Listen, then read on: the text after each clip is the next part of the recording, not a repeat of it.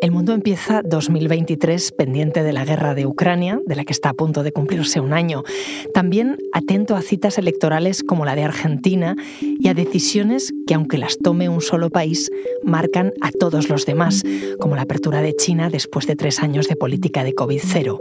Con un ojo puesto en la economía y otro en el cambio climático, analizamos las claves. Soy Ana Fuentes. Hoy en el país cómo se recoloca el mundo en 2023.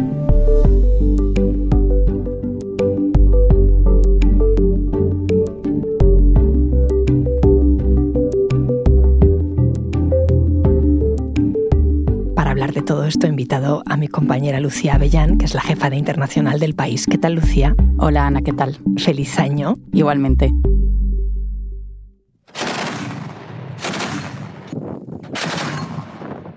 A punto de cumplirse un año de la invasión rusa de Ucrania, una guerra que ha dejado muertos, desplazados, una crisis energética. Ahora mismo, ¿en qué punto está el conflicto? Pues en un punto algo estático. Eh, la recuperación de Gerson por parte de la fuerza ucrania supuso un gran símbolo, un gran, bueno, una gran esperanza de que la guerra podía avanzar eh, más rápido hacia las posiciones ucranias, pero ahora eh, el campo de batalla está en el Donbass, precisamente donde más difícil resulta registrar avances.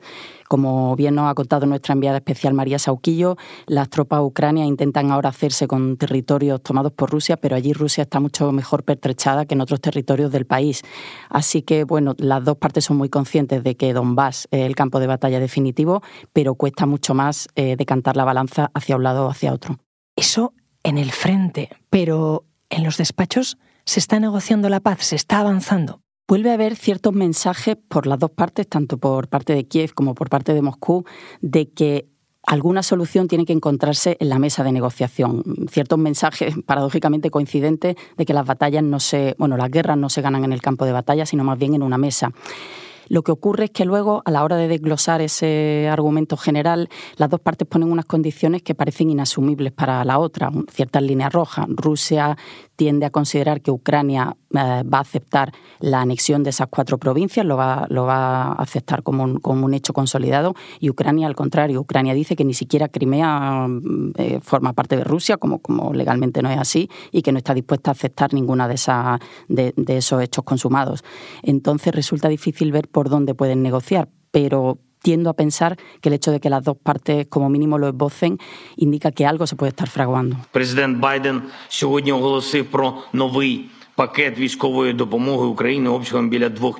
esto que escuchamos, Ana, es la voz del presidente ucranio, Volodymyr Zelensky, cuando compareció con Joe Biden poco antes de la Navidad en su visita a Washington. Una visita emblemática, era la primera salida del presidente ucranio de su país desde que se declaró la guerra, algo que le había llevado a gala como, bueno, como símbolo de, lo implicado que estaba y de, y de lo poco dispuesto que estaba a abandonar el país en una situación tan crítica, y una visita que se llevó con bastante sigilo hasta que los medios estadounidenses la desvelaron y, bueno, y ha supuesto uno de los hitos diplomáticos en esta guerra. Porque, ¿qué buscaba y qué ha conseguido Zelensky en Washington?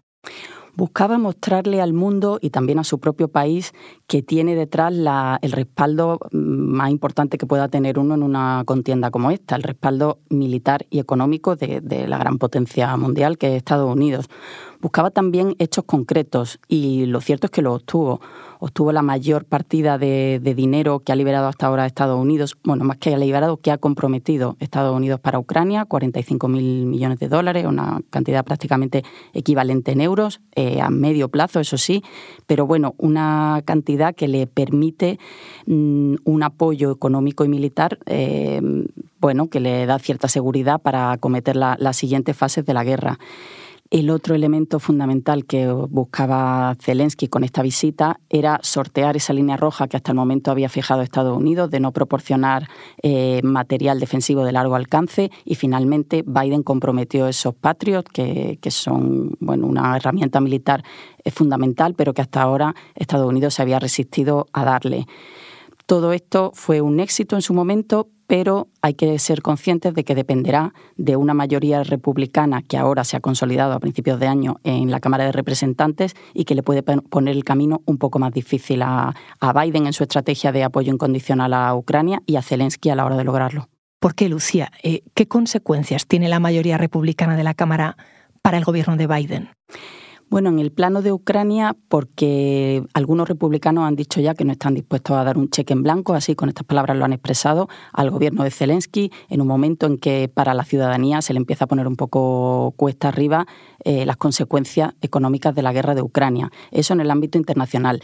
En el ámbito interno, pues bueno, una ola más conservadora que ahora tiene un mayor reflejo en, el ámbito político al, tener esa mayoría visible en la Cámara de Representantes, no tan holgada como ellos esperaban, pero mayoría al fin y al cabo, y que mm, junto a la labor del Supremo, que le está poniendo las cosas difíciles a Biden y está torpedeando algunas de sus políticas, como acabamos de ver, por ejemplo, con, con las reglas migratorias, el Supremo acaba de consolidar o como mínimo extender en el tiempo eh, esa prerrogativa de, de Trump de poder expulsar en caliente a los migrantes llegados a través de la frontera de México. Aparte de esa labor del Supremo y de un mayor peso político de los republicanos en la Cámara, pues bueno, eh, eso puede poner a Biden las cosas más difíciles para, sacar adelante elementos claves de su mandato. Además, eh, este es un año preelectoral en Estados Unidos, que celebra sus próximas presidenciales en 2024. Eh, ¿Se va a presentar Donald Trump? Se va a presentar, eso es lo que él ha dicho, pero no tiene el camino tan despejado como podría parecer, o al menos como él esperaba al principio. El análisis implacable del Capitolio, de la Comisión de Investigación sobre lo sucedido el 6 de enero, Mm, ha, concluido cosas muy duras, que bueno, que él participó en, esa rebelión y, arengó a las masas para que, para que fueran al Capitolio, y esto, más la rivalidad que le ha salido en su propio partido con otros candidatos, puede dificultarle el camino. Antes, en todo caso, hay otras citas electorales. Si tuvieras que escoger una por su importancia mundial este año, ¿cuál sería? Pues hay varias y no es fácil, pero escogería la de Argentina, porque después de la euforia que ha vivido este país con el Mundial, bueno, un país que tiende a vivirlo todo con, bastante intensidad, y después del veredicto implacable también de la justicia argentina respecto a Cristina Fernández de Kirchner, creo que va a ser una cita fundamental para ver cuál es el destino de ese país. Me voy a poner al frente para que en diciembre del 2023 el presidente que asuma, la presidenta que asuma, esta es la voz del presidente argentino, Alberto Fernández, que anuncia que el país irá a la urna en diciembre. Lo que pasa en Argentina es importante eh, en el plano regional porque forma parte de ese eje progresista o de izquierda. Bueno, siempre es difícil elegir una etiqueta que englobe a, los fenómenos de, diferentes países de la región, pero bueno, él fue uno de los primeros mm, peronistas, pero progresistas que, tomó el, poder en, la región y ahora su continuidad está en entredicho. Tiene mucha crítica interna, eh, tiene una inflación cercana al 100%, el, el 80 y tantos por ciento vaya, que bueno, es un mal endémico de ese país, no es, no es exclusivo de este periodo, pero lo cierto es que entre esa vertiente económica y los problemas políticos, la batalla que, han tenido siempre él y Cristina Fernández de Kirchner y ahora la, sentencia judicial complica un poco el, año que viene hasta las elecciones. Qatar is a front runner in labor rights, abolishing kafala, introducing minimum wage, despite the challenges that even European... ¿A quién estamos escuchando, Lucía?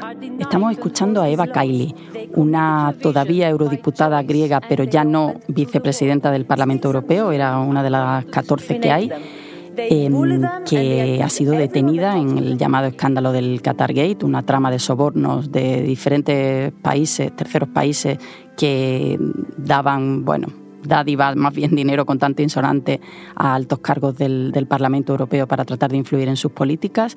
Ella es la cara más visible de una trama que implica más gente y bueno, y su encarcelamiento pues ha supuesto una, una sacudida, una llamada de atención sobre qué tipo de prácticas y qué tipo de corruptelas puede haber alrededor del Parlamento Europeo. Te iba a preguntar, eh, después del paro navideño, ¿qué consecuencias tiene todo esto? ¿Qué piensan hacer en Bruselas acerca del Qatargate? Bueno, la presidenta de la Eurocámara eh, se apresuró a decir que hacían falta más medidas, más transparencia, eh, consagrar un registro para que todo aquel que trate de influir en, los eurodiputados o de explicar sus su, intereses mm, se registre, lo haga con luz y taquígrafos. Lo cierto es que ya hay reglas eh, bastante estrictas. Otra cosa es el cumplimiento. Siempre suele ocurrir eso. Las reglas no están mal, el cumplimiento y el, y el celo que se tenga respecto a ellas es un poco más dudoso. ¿Ha habido cierto parón en la investigación o al menos están trascendiendo menos cosas? Yo creo que tiene que ver también con el parón navideño, pero los mensajes que nos llegan, y por ejemplo recientemente el ministro de Justicia belga anticipaba que, va a haber más cosas, que, es un escándalo de bastante envergadura, todo eso hace pensar que seguramente conoceremos mucho más a partir de este mes. Y todo eso imagino que tiene consecuencias tremendas, ¿no? Un escándalo así para la Unión Europea. Siempre hay que acotar bien hasta dónde llegan los escándalos. Es decir, eh, hay que evitar la tentación de pensar que porque hay una corruptela que, afecta al Parlamento Europeo, todo el engranaje comunitario, que es muy amplio y, que consta de muchísima gente, eh, está, está corrupto. Es verdad que es una tentación que, hacemos mucho y que hacemos con otras instituciones. También es cierto que la Unión Europea siempre tiene la, necesidad de legitimarse ante sus ciudadanos porque son instituciones más lejanas respecto al, al ciudadano común y siempre parece que cualquier escándalo empaña eh, completamente su imagen. Pero bueno, aunque haya que hacer esa disociación, lo cierto es que afecta y que el Parlamento y en general todas las instituciones europeas tienen que tomar medidas para explicar bien a la ciudadanía qué ha pasado. Porque si no, Ana, el riesgo es que ganen los eurófobos, tanto los que están dentro de la Unión Europea y particularmente Hungría, cuyo líder salió precisamente a, alertar de lo que pasaba en el Parlamento Europeo, como otras potencias alejadas de Europa, Rusia y China, que pueden, digamos, ver eh, reforzado su discurso antieuropeo con, con prácticas como estas.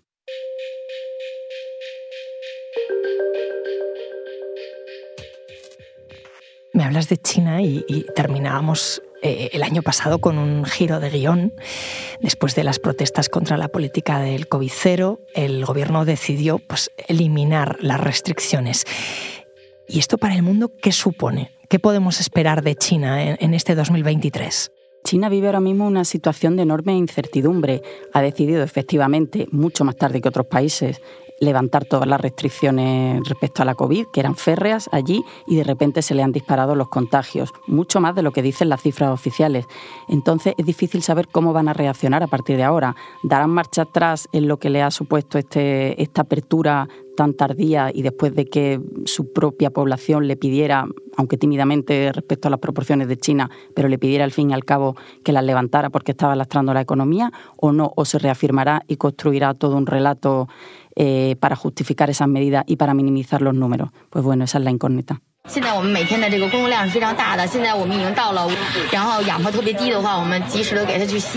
Así se expresaba Ana, el personal sanitario chino, hace unos días cuando empezaron a recibir a ciudadanos en grandes proporciones en los hospitales, precisamente por el pico de contagios que ha habido de, de COVID.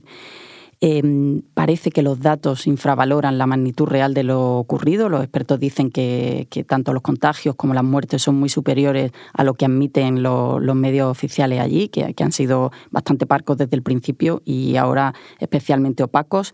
Y bueno, es una incógnita saber cómo impactará tanto todo lo anterior, es decir, la política de, restricciones absolutas y que ya se estaba dejando sentir en la economía con tasas de crecimiento que para Europa serían admirables del 4%, pero que para China, que había tenido una, un crecimiento entre el periodo 2000-2021 de una media del 8%, pues resultaban muy, muy magras. Eh, hay que ver el impacto que tendrá tanto esa política anterior como ahora esta apertura repentina que puede dinamizar un poco la economía, pero cuyas consecuencias sanitarias pueden volver a, paradójicamente, a lastrar la economía, que era justo lo contrario de lo que se pretendía. Este cambio de rumbo, em, ¿tú lo interpretas como que Pekín rectifica? ¿Es, ¿Es una apertura? Sí rectifican. Obviamente ellos nunca lo van a presentar así, pero es cierto que se habían quedado solo en el mundo eh, con esas restricciones tan férreas y que esa protesta mm, bastante sofocada y bastante silenciada de una parte de su ciudadanía y que era tan elocuente con esos folios en blanco, con la idea de, bueno, no podemos expresar nada, pero sí que expresamos nuestro descontento, esa protesta había abierto una grieta y había, mm, bueno, decantado la balanza a favor de, levantar esas restricciones. O sea, sí es una rectificación. La duda ahora es qué harán con la situación actual que tienen, con ese pico de contagios, si, si volverán un poco hacia atrás o no. Ese es un frente y después está el frente de Taiwán. Así es un frente, el principal frente en el ámbito exterior de China, que algunos expertos además interpretan que la invasión de, de Rusia a Ucrania pueden valentonar a China a, tener actitudes similares en, una, en un ámbito bueno que considera propio y en particular China eh, y la autogobernada que, que, Pekín considera parte inalienable de su territorio y sobre la que se cree con, con el derecho de, incidir. Hemos visto un episodio particularmente preocupante a finales de año con esa incursión, eh, algunos expertos dicen que la mayor incursión vista nunca, tanto aérea como, como naval, de, de fuerzas chinas en en el espacio aéreo de Taiwán. Bueno, eso ha llevado a Taiwán también a tomar ciertas medidas, mm, así más simbólicas quizá que de, que de contenido real, como la ampliación del, servicio militar, pero sí que coloca en ese foco, que, que, ha estado presente la tensión durante todo el año, sí que coloca en ese foco otro de los puntos que tendremos que mirar con atención en este 2023. Es cierto, como decías, que en China ahora mismo la situación de la pandemia es complicada. Pero hay buenas noticias también con respecto a la COVID. Leíamos eh, hace unas semanas que por fin va a llegar la primera fábrica móvil de la vacuna a África. Así es, y por no dar un panorama tan sombrío de, lo que nos puede esperar este año, resulta esperanzador ese anuncio de, la farmacéutica BioNTech de que instalará la primera fábrica móvil de, vacunas anti-COVID en África. Llegará en el primer cuatrimestre de 2023, o sea que relativamente pronto, eh, a Kigali, la capital de Ruanda, y allí, bueno, pues serán capaces de fabricar una vacuna que permitirá un acceso más directo al, continente africano, que ha sido el, que menos acceso ha tenido hasta ahora la vacuna, y tendrá más posibilidades de vacunarse y de, y de tener una, una aproximación a la enfermedad quizá más parecida a la que podamos tener ahora en Europa. Un acceso tres años después, pero más vale tarde. Gracias, Lucía. Gracias, Ana.